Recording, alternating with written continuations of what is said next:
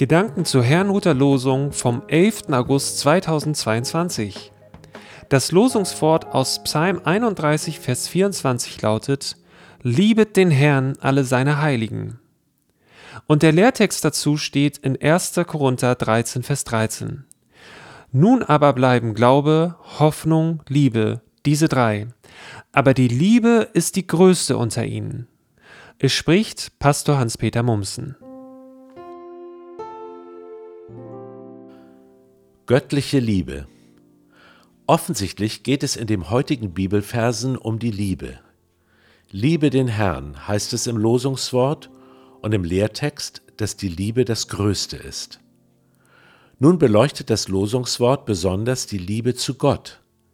David, der Schreiber des 31. Psalms, fordert seine Leser auf, Gott zu lieben. Die Gläubigen behütet der Herr, heißt es in der Fortsetzung des Verses, und weiter, dass diejenigen getrost und unverzagt sein können, die des Herrn Gott harren. Die Liebe zu Gott hat also große Auswirkungen auf unser Leben hier und jetzt. Der Lehrtext wiederum ist der Abschluss eines Kapitels, in dem die sogenannte Agape-Liebe beschrieben wird. Es geht hier nicht nur um unsere Liebe zu Gott, sondern um Gottes Liebe in und durch uns.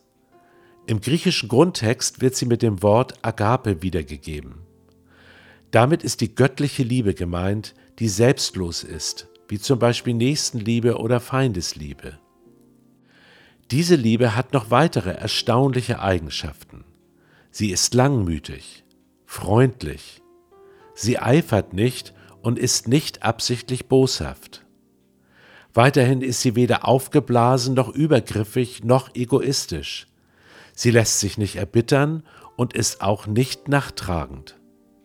Zum Schluss heißt es, die Liebe erträgt alles, vertraut in allem, hofft alles und duldet alles.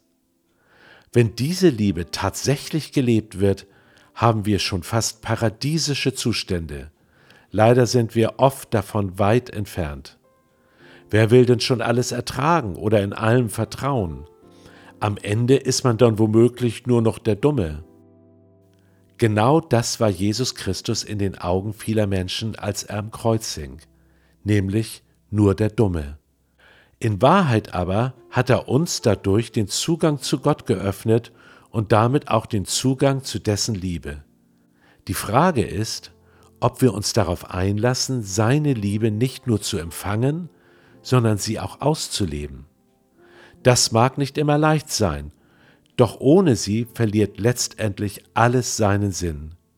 Möge diese göttliche Liebe unser Leben prägen. Ich wünsche Ihnen für diesen Tag Gottes reichen Segen.